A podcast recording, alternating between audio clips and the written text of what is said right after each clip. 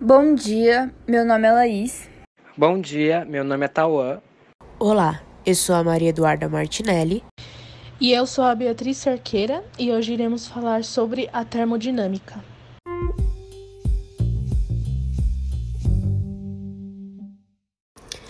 A energia pode se apresentar na natureza sob diversas formas, exceto no caso da energia hidráulica e eólica. Deve ser transformada em trabalho mecânico por meio de máquinas para ser utilizado pelo homem. A termodinâmica nasceu justamente dessa necessidade e foi o estudo de máquinas térmicas que desenvolveu seus princípios básicos. Termodinâmica é o ramo da física que estuda as relações entre calor temperatura, trabalho e energia. Abrange o comportamento geral dos sistemas físicos em condições de equilíbrio ou próximas dele. Qualquer sistema físico, seja ele capaz ou não de trocar energia e matéria com o ambiente, tenderá a atingir um estado de equilíbrio, que pode ser descrito pela especificação de suas propriedades, como pressão, temperatura ou composição química. Se as limitações externas são alteradas, por exemplo, se o sistema passa por se expandir, então essas propriedades se modificam. A termodinâmica tenta descrever matematicamente essas mudanças e prever as condições de equilíbrio do sistema.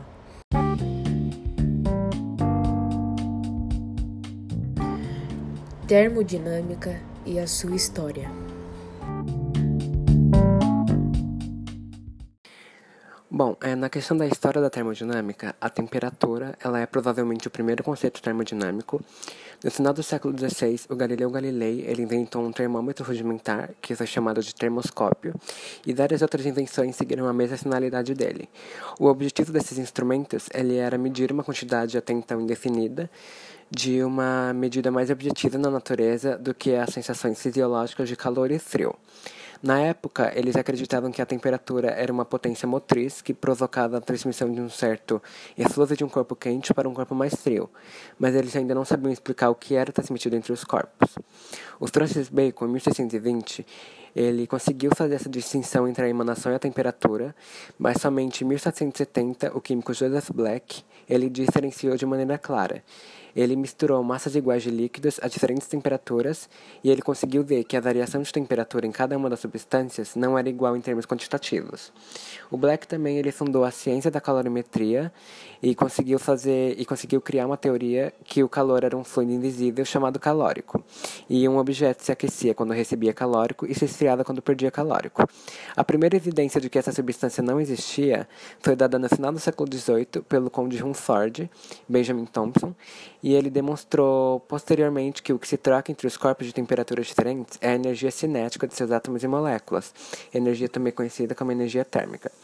Em 1824, Sadi Carnot, um engenheiro militar, ele se tornou o primeiro pesquisador a se preocupar com as características básicas das máquinas térmicas e ele conseguiu mostrar as características significativas do funcionamento das máquinas, sendo ela que a máquina, sendo elas que a máquina recebe de uma fonte qualquer certa quantidade de calor a temperatura elevada que ela executa um trabalho externo e que ela rejeita calor a temperatura mais baixa do que a correspondente ao calor recebido. Apesar dele fundamentar essas teorias na noção de que o calor é um fluido imponderável, que era o calórico, que já tinha comprovado que não existia, ele conseguiu expressar a expressão correta do rendimento máximo que se pode obter com uma máquina térmica. Na década de 1840, o James Prescott Joule ele assentou as bases da primeira lei da termodinâmica ao mostrar que a quantidade de trabalho necessária para promover uma determinada mudança de estado ela é independente do tipo de trabalho, seja ele mecânico, elétrico, magnético ou algum outro tipo. É, o Joule ele também concluiu que o trabalho pode ser convertido em calor e vice-versa. E em 1884, o Julius Robert ele deduziu a lei da equivalência do calor e do trabalho. Segundo ele, é no ciclo produtor de trabalho, o calor introduzido ele deve exceder o calor rejeitado em uma quantidade proporcional ao trabalho, e ele calculou que o valor da constante de proporcionalidade. Em 1849, o Lord Kelvin, que era William Thomson, é, ele mostrou o conflito existente entre a base calórica dos argumentos de Carnot e as conclusões obtidas por Joule, E no ano seguinte, Rudolf Julius Emanuel Clausius, que era o Clausius, ele solucionou o problema ao enunciar a primeira e a segunda lei da termodinâmica. Alguns anos depois, é, o Clausius ele definiu a função da entropia, que se conserva em todas as transformações reversíveis, e ele deduziu a segunda lei da termodinâmica, o princípio do aumento da entropia. A publicação dos estudos de Clausius em 1850, ela marca o nascimento da ciência termodinâmica e de 1873 a 1878, o Joseph Gibbs ele cria um método matemático que serve como base para a fundação da termodinâmica química e termodinâmica clássica. No início do século XX, o Henri Poincaré ele elabora as equações matemáticas da lei de Clausius e Constantin Karateodori ele apresenta uma estrutura lógica alternativa das teorias termodinâmicas que, evitava, que evitava de usar o termo calor, mas isso foi considerado ultrapassado e obsoleto. Em 1918, é, o Walter Nernst ele enuncia o princípio de Nernst que coincide essencialmente com a terceira lei da termodinâmica. Leis da termodinâmica. Primeiramente, as principais definições de grandezas termodinâmicas constam de suas leis. A lei zero é a que define a temperatura. A primeira lei é a do princípio de conservação da energia. A segunda lei define entropia e fornece regras para conversão de energia térmica em trabalho mecânico, e a terceira lei aponta limitações para a obtenção do zero absoluto de temperatura. Agora que eu falei superficialmente de cada lei, eu irei aprofundar em cada uma delas. Primeiramente, a lei zero, a gente precisa levar em conta uma observação, porque embora que ela tenha a noção de quente e frio pelo contato da com a pele, seja de uso corrente, ela pode levar às avaliações erradas da temperatura. De qualquer forma, é da observação cotidiana dos corpos quentes e frios que se chega ao conceito de temperatura. Assim, em base dessas observações sobre a lei zero, uh, darei um breve exemplo. Se A e B são dois corpos em equilíbrio térmico com um terceiro corpo C, então A e B estão em equilíbrio térmico, um com o outro, ou seja, a temperatura desses sistemas é a mesma. Em base disso, chega-se à expressão W igual J multiplicado por Q em que J é uma constante que corresponde ao ajuste entre as unidades de calor, usada na medida de Q, e Joule, usada na medida de W. Essa constante é empregada na própria definição de caloria, a primeira lei da termodinâmica pode ser enunciada também a partir do conceito de energia interna, entendida como a energia associada aos átomos e moléculas em seus movimentos e interações internas ao sistema. Essa energia não envolve outras energias cinéticas e potenciais que o sistema como um todo apresenta em suas relações com o exterior. A variação da energia interna, DU, é medida pela diferença entre a quantidade de calor, que é identificada como Q, trocado pelo sistema com seu exterior, e o trabalho realizado, que é identificado como W, e é dada pela expressão DU igual K menos W, que corresponde ao enunciado da lei da termodinâmica.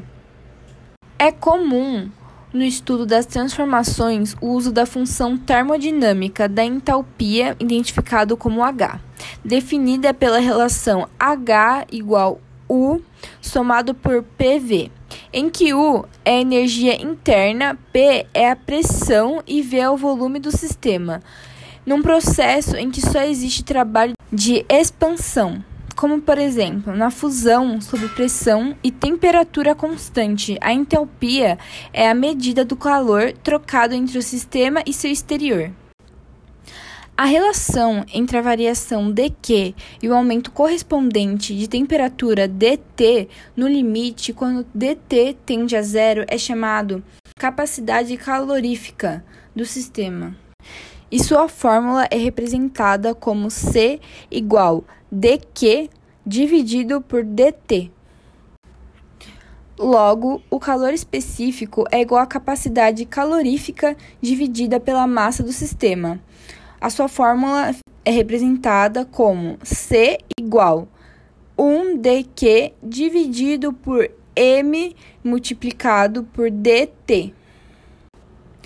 Tanto o calor específico quanto a capacidade calorífica do sistema dependem das condições pelas quais foi absorvido ou retirado o calor do sistema.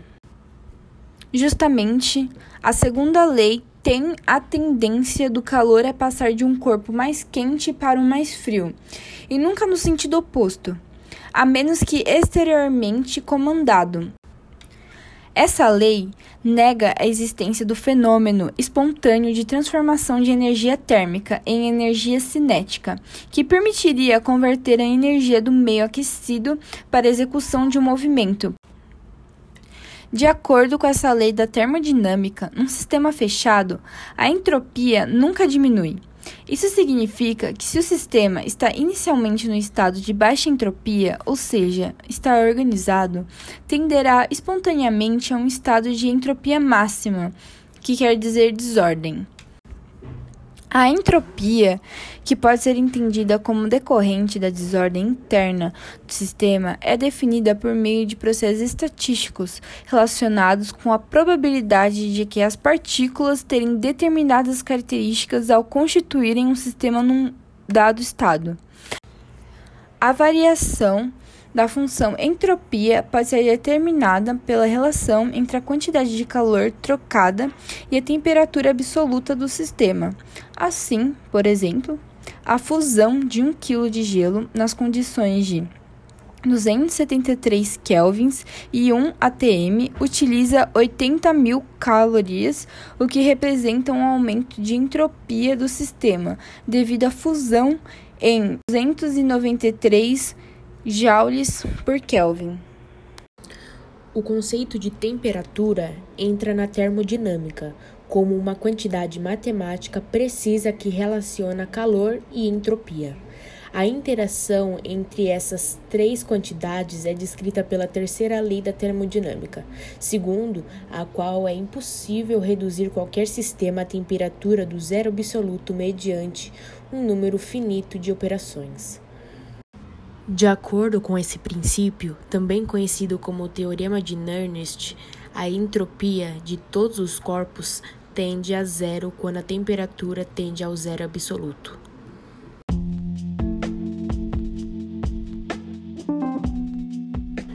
Conceitos básicos da termodinâmica. No estudo da termodinâmica, é necessário definir com precisão alguns conceitos básicos, como sistema, fase, estado e transformação. Sistema é qualquer parte limitada do universo passível de observação e manipulação. Em contraposição, tudo o que não pertence ao sistema é denominado exterior e é dele separado por suas fronteiras. A caracterização de um estado do sistema é feita por reconhecimento de suas propriedades termodinâmicas. Chama-se fase qualquer porção homogênea de um sistema. O estado depende da natureza do sistema e, para ser descrito, necessita de grandezas que o representem o mais completamente possível. Denomina-se transformação toda e qualquer mudança de estado. Quando formada por uma sucessão de estados em equilíbrio, a transformação é dita reversível. No estudo da termodinâmica, considera alguns tipos particulares de transformações. A transformação isotérmica é a que se processa sob temperatura constante, enquanto a isobárica é aquela durante a qual não há variação de pressão do sistema. A transformação isométrica se caracteriza pela constância do volume do sistema adiabática pela ausência de trocas térmicas com o exterior e a politrópica pela constância do quociente entre a quantidade de calor trocado com o meio externo e a variação de temperatura. Conhece-se ainda mais dois tipos de transformação, a isentálpica e a isentrópica nas quais se observa a constância de outras propriedades termodinâmicas, respectivamente a entalpia, que é a soma de energia interna com o produto da pressão pelo volume do sistema, e a entropia, que é a função associada à organização espacial e energética das partículas do sistema. A equação de estado de uma substância sólida, líquida ou gasosa é uma relação entre grandezas como a pressão, que é P, a temperatura, T, a densidade S e o volume V. Sabe-se exper experimentalmente que existem relações entre essas grandezas. Em princípio, é possível obter uma função do tipo F de P, T, S, V é igual a zero. Para gases de baixa densidade, pode-se obter equações de estado simples. Nesse caso, observa-se um comportamento geral que é expresso pela relação PV é igual a nRT, em que P é a pressão do gás, V o volume por ele ocupado, T a temperatura, N o número de mols do gás e R uma constante que é igual a 8,3149 joules por quilogramas vezes mol vezes K. Para gases de densidades mais elevadas, o modelo do gás ideal ou perfeito não é válido. Existem então outras equações de estado empíricas ou deduzidas de princípios mais fundamentais. Obrigada, Cerqueira. E bom, esse foi o nosso podcast sobre a termodinâmica. A gente espera que vocês tenham gostado. Obrigada.